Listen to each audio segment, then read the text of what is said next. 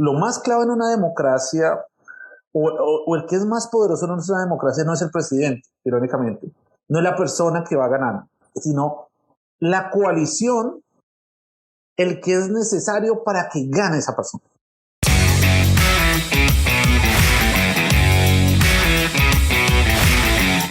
Hola, bienvenidos a nuestro tercer episodio del podcast de los Game Changers, un espacio para entender el cambio, la mayor oportunidad para generar riqueza. Somos Guillermo Valencia, fundador de Scale, y quien les habla, Julián Cardona, director de relación con clientes. En esta conversación tendremos noticias frescas de Game Changers, y nuestro tema central es cómo afectan los procesos electorales de Latinoamérica a las inversiones. Bienvenidos.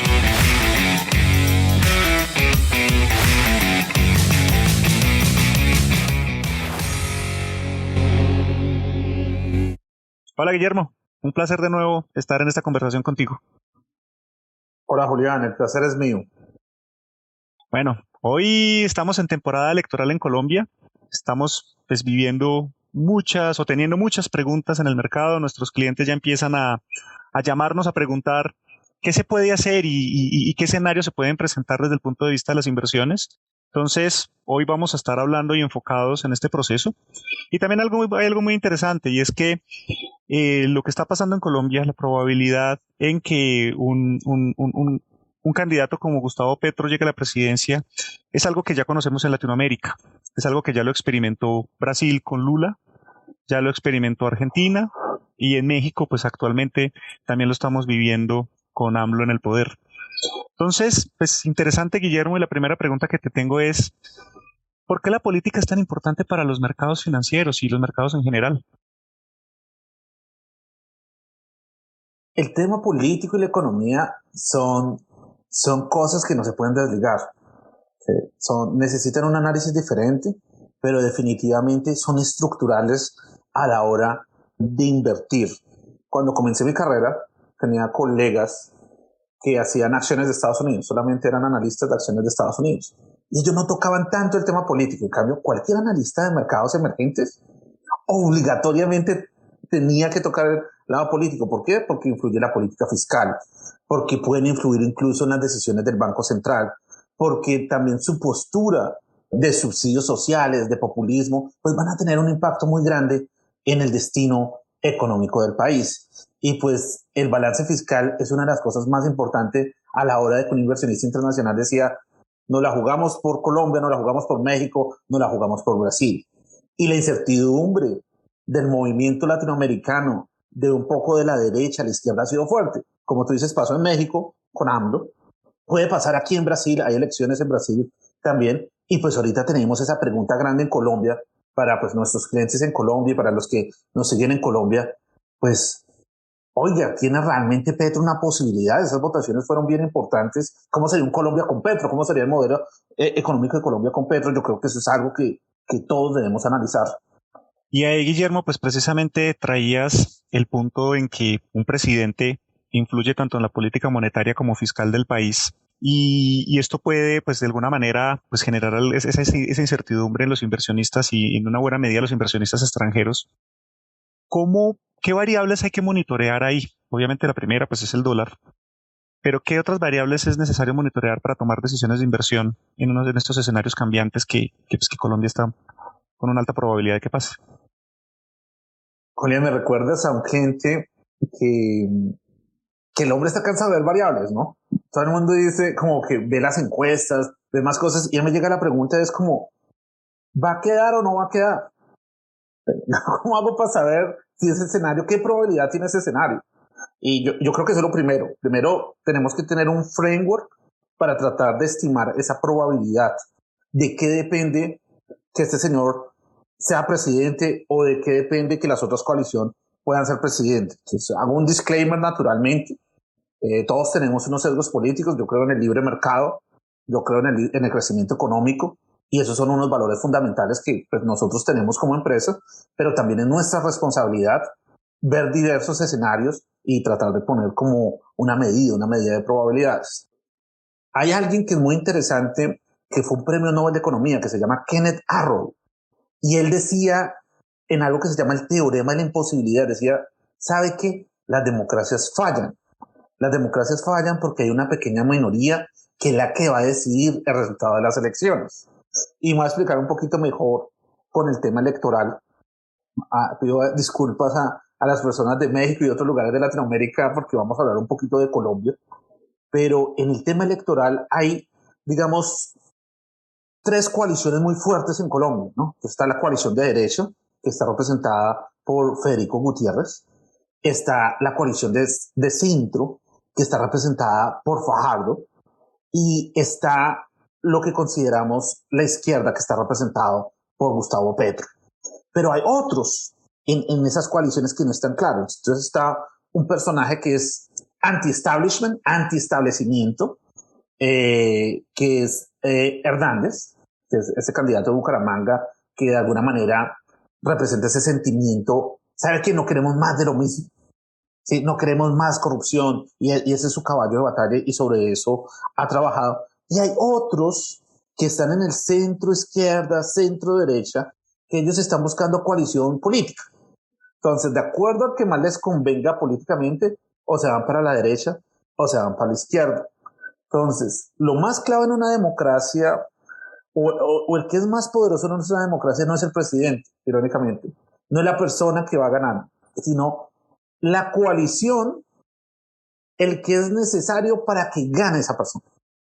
Y en este momento, ese centro izquierda, centro derecha, es el que va a definir todo.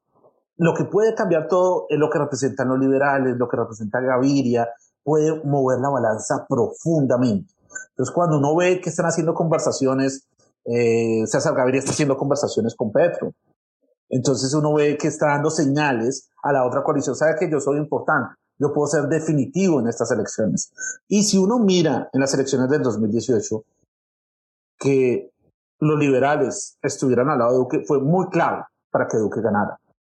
Entonces, que los liberales estén al lado de Petro puede ser decisivo hacia el lado de Petro. Esto es algo que hay que evaluar con mucho cuidado y es algo que debe tener en cuenta la otra coalición.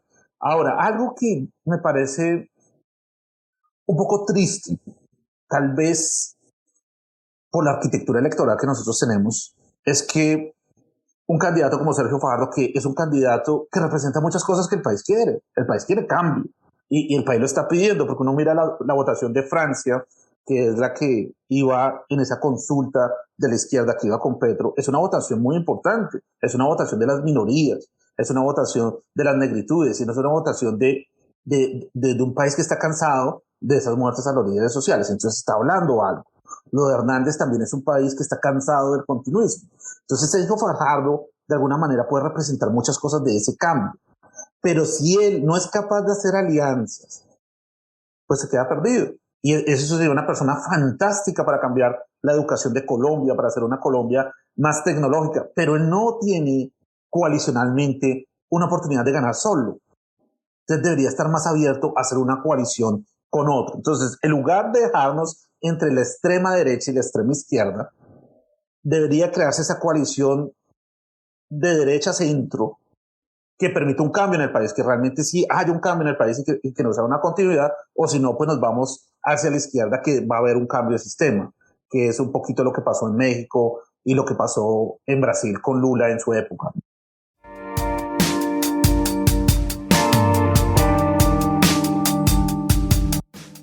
Este podcast es patrocinado por Scale. Scale empodera a las personas para que entiendan, inviertan y generen riqueza monetizando el cambio. Scale ofrece servicios para la toma informada de decisiones y brinda acompañamiento personalizado a sus clientes, con información oportuna asociada a sus portafolios de inversión. Agenda ya una llamada con nuestros representantes en scale.macrowise.co.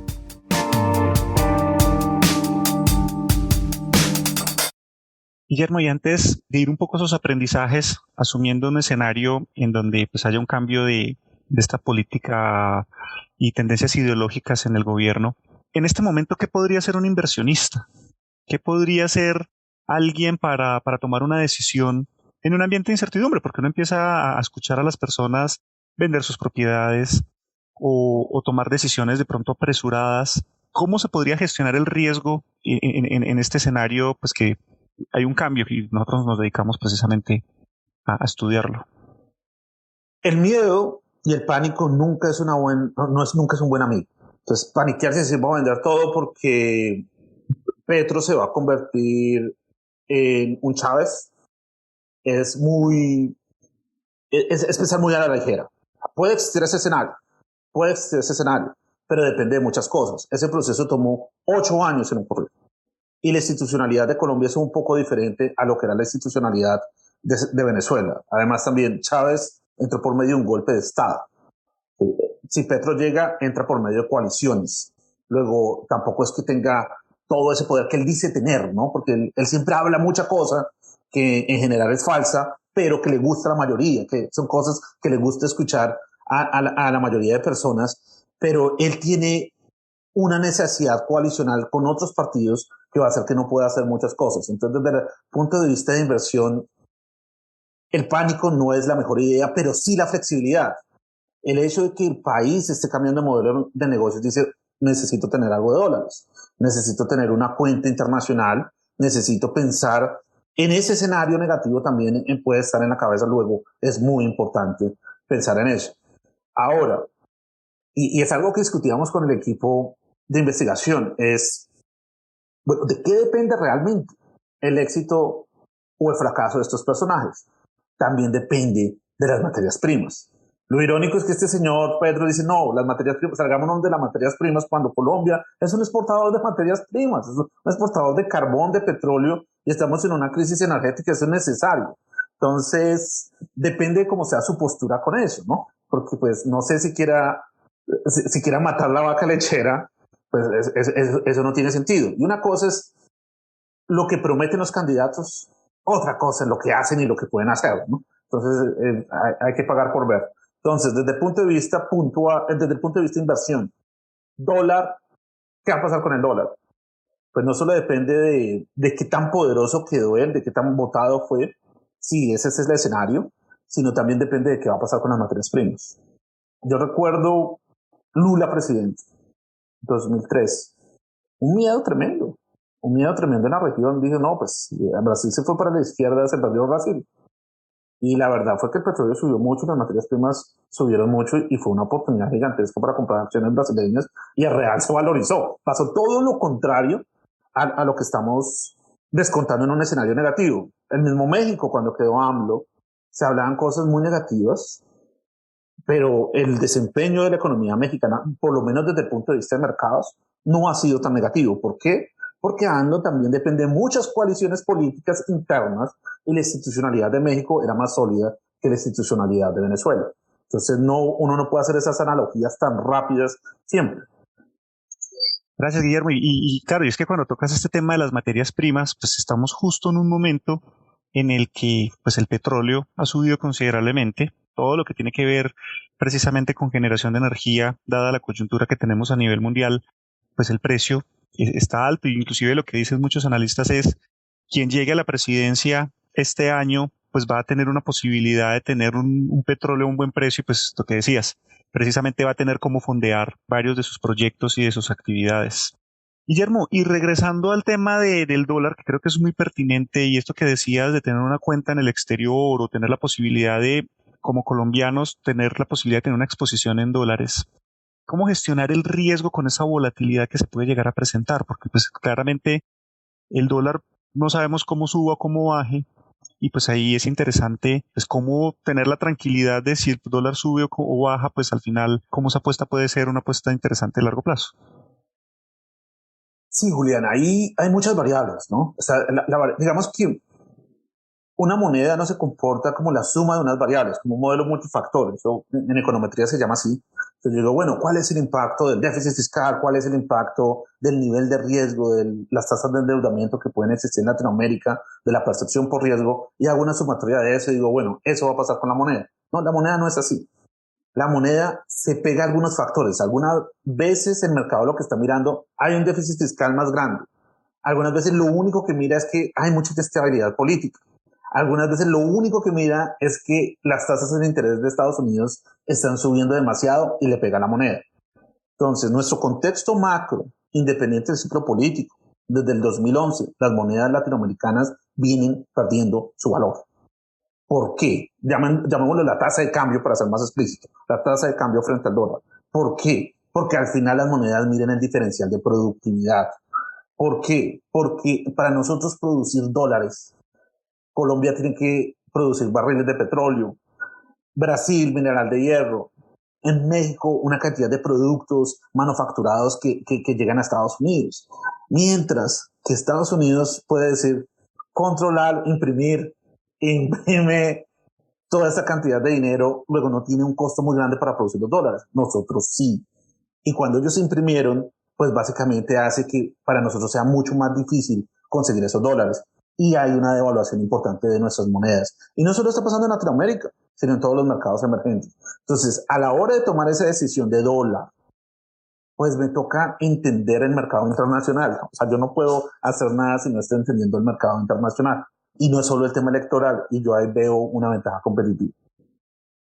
Muy bien. Y, Guillermo, ¿no? Pues me queda claro eh, gran parte de todo esto que, que planteas y, lo que principalmente me queda de esta conversación en términos de, gestión de riesgo, pues me queda no entrar en pánico, me queda no entrar en como entrar en esos estados de urgencia y salir a, vender las cosas así de, una manera acelerada o, hacer malos negocios fruto de no estar pensando bien. Eh, y pues hay tiempo suficiente para estar leyendo qué va pasando, cómo se va comportando cuando conforme se establezca un nuevo gobierno. Ya veremos cuál de las dos líneas ideológicas puede ser. Y, bueno, pues también me queda un poco el componente de que siempre tener una exposición en una moneda como es el dólar o, probablemente el euro, pues pueden ser eh, alternativas interesantes de hacerlo y pues ahí es donde ya vendrá una conversación futura de cuando hablamos de dólar, qué significa, si es simplemente tenerlo en efectivo o si de repente pues es tener algún tipo de inversiones en activos particulares. Entonces, no sé si tengas algún comentario adicional respecto a este tema de las elecciones en Colombia y el impacto que eh, tiene en nuestros países. Julián, el tema de las elecciones, lo que nos pasa un poquito es que nosotros tenemos un sesgo cognitivo y solo vemos o lo que pasa en México, lo que pasa en Colombia, lo que pasa en Brasil, y pensamos que eso es supremamente importante y eso es lo totalmente definitivo. Pero realmente la economía funciona como un juego de Lego. La economía está conectada y aquí el tema más importante está siendo internacional. E insisto, nuestra tesis que hablamos en el primer podcast, en el segundo podcast, estamos en un mundo multipolar. El sistema mundial cambió. Entonces, lo que pasa es que con estos candidatos populistas, pues están en un entorno donde China quiere sacar una moneda de reserva y pues estos países están supremamente endeudados. Entonces es una oportunidad muy grande para China para decir, ¿sabe qué? Usted quiere construir ese metro, yo lo puedo fondear. Y ese es el entorno macro internacional en lo en los que va a estar nuestra, nuestra política. Entonces, a mí la historia siempre me parece un gran elemento para entender el mercado.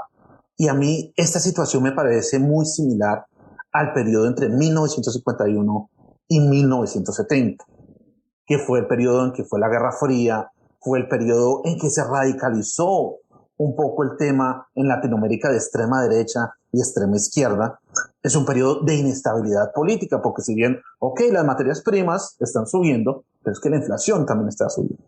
Es que la desigualdad también está subiendo. ¿Cuánto me cuesta importar ese iPhone que yo quiero eh, para hacer mi podcast? ¿O cuánto me cuesta algunos productos básicos que necesitan las personas? Entonces, es más caro. Entonces, no es así simplemente subieron las materias primas y, y, nos va bien porque subieron las materias primas. Es que si no somos productivos y Estados Unidos y China están en medio de una revolución tecnológica porque ellos están compitiendo y nosotros no hacemos parte de esa revolución tecnológica, la desigualdad va a ser aún más grande y nuestro poder adquisitivo va a ser aún más débil. Por eso es supremamente importante invertir en esos game changers, en nuestra manera de cubrirnos, de hacer parte del cambio. Si nosotros no invertimos en esos game changers, no somos parte del cambio, estamos fuera de, de todo este escenario de oportunidades que está aconteciendo en este momento. Guillermo, me queda claro y, muchas gracias y creo yo que eso es parte de, del, del, trabajo de Scale y lo que le llevamos a nuestros clientes es precisamente entender cómo todo el mundo se conecta. Nosotros buscamos conectar los puntos. Acabas de poner también sobre la mesa un poco de, del aspecto de China que no habíamos hablado y cómo todo esto se conecta a nivel global y genera pues algún tipo de impacto en nuestros portafolios y en nuestras decisiones de inversión. Algo muy interesante que, está pasando y también para poner en contexto a nuestros oyentes, pues es precisamente que Scale en su, en su sistema de inversiones, en su sistema de investigación y las metodologías que llevamos para, para presentar escenarios de inversión, pues estudiamos ciertas empresas disruptivas, ciertas tecnologías que van a transformar la sociedad o que inclusive ya la están transformando. Y algunas de las noticias que tenemos esta semana, pues son bastante relevantes en que son bastante relevantes en este mercado, pues es precisamente noticias que recibimos del segmento de semiconductores. Recordemos que los semiconductores, pues básicamente son estos materiales que le dan vida a los chips y que por supuesto, pues nos genera la posibilidad de disfrutar de toda la tecnología que estamos teniendo en este momento en el mundo y obviamente pues todo lo que viene con el desarrollo tecnológico. Y en este aspecto, Intel, el gran gigante de los semiconductores fabricante de procesadores para computadores y centros de datos, sigue creciendo y sigue anunciando nuevas inversiones, ya no solamente en Estados Unidos, sino también en Europa. Acaban de anunciar un convenio que hicieron con el gobierno de Alemania para crear dos plantas de fabricación de chips en Europa por un monto de alrededor de 36 billones de dólares y pues inclusive con apoyos del gobierno alemán, lo cual esto pues va a llevar eh, la posibilidad de fabricar chips de una manera más fuerte en el continente europeo. Recordemos que una buena parte se hace en Estados Unidos y se hace en, en Asia. Y en ese sentido, pues también eh, la industria de semiconductores de los Estados Unidos, con todos los integrantes que tienen, que son diferentes empresas, empresas, presentaron una solicitud y una iniciativa de proyecto de ley a la Cámara de Representantes para que la industria de semiconductores de Estados Unidos reciba apoyos económicos para incrementar la producción y fabricación de chips en el territorio. Esto también muestra cómo Estados Unidos empieza también a buscar su propia fabricación y no necesariamente depender de, territorio asiático para la fabricación. Moviéndonos a otro segmento donde también tenemos varios game changers bajo nuestro análisis. Eh, en cuanto a la generación de energía, el Congreso de Estados Unidos planteó una iniciativa para la prohibición de compra de uranio a Rusia, uranio enriquecido. Rusia es un gran productor a nivel mundial de este producto. Y esto trae precisamente una oportunidad a los productores, a las mineras que están ubicadas en el continente americano para también desarrollar negocio en este aspecto que pues ya hemos visto cómo los mercados han reaccionado en las últimas semanas eh, dado todas las noticias que se dan alrededor de la generación de energía. Y una última noticia respecto a la generación de energía, también hay un tema que estamos monitoreando y es que China, el gobierno chino solicitó a las refinerías del país que a partir de abril detenga la exportación de petróleo refinado. Esto pues probablemente será conversación de un futuro podcast, pero pues básicamente pues es algo que, es importante y relevante para la toma de decisiones de inversión y, de estructuración de portafolios. Guillermo, ¿algún comentario respecto a estas noticias?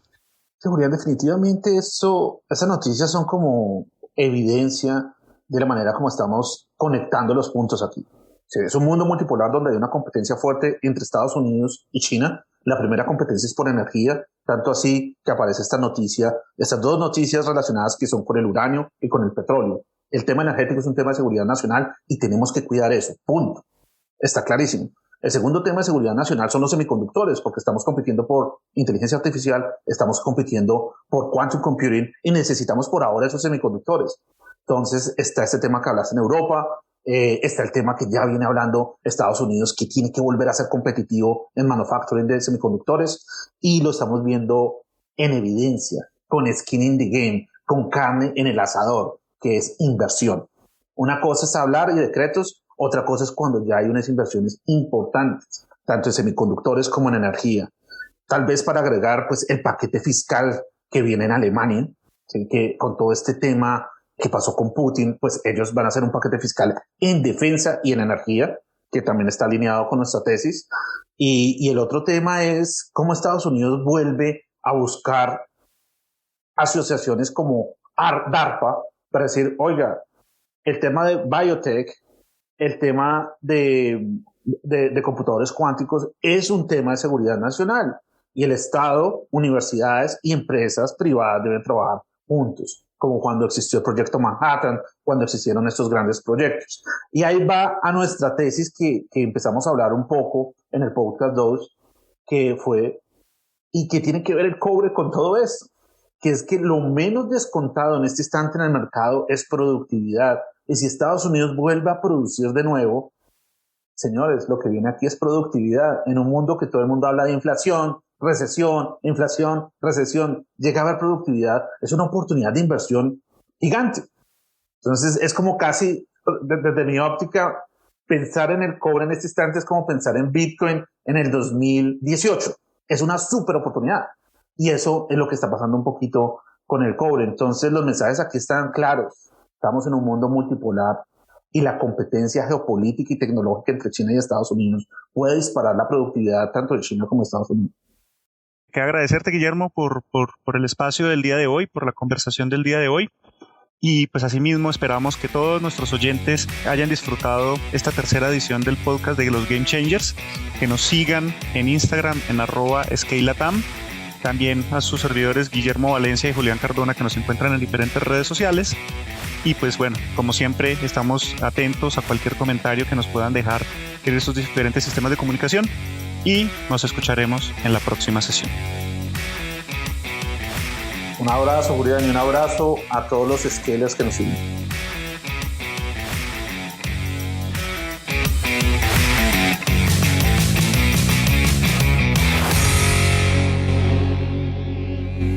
Ten en cuenta que los contenidos de este podcast no son un consejo de inversión y son publicados únicamente con fines informativos y educativos. Es responsabilidad del oyente realizar la investigación apropiada y tomar sus propias decisiones antes de invertir.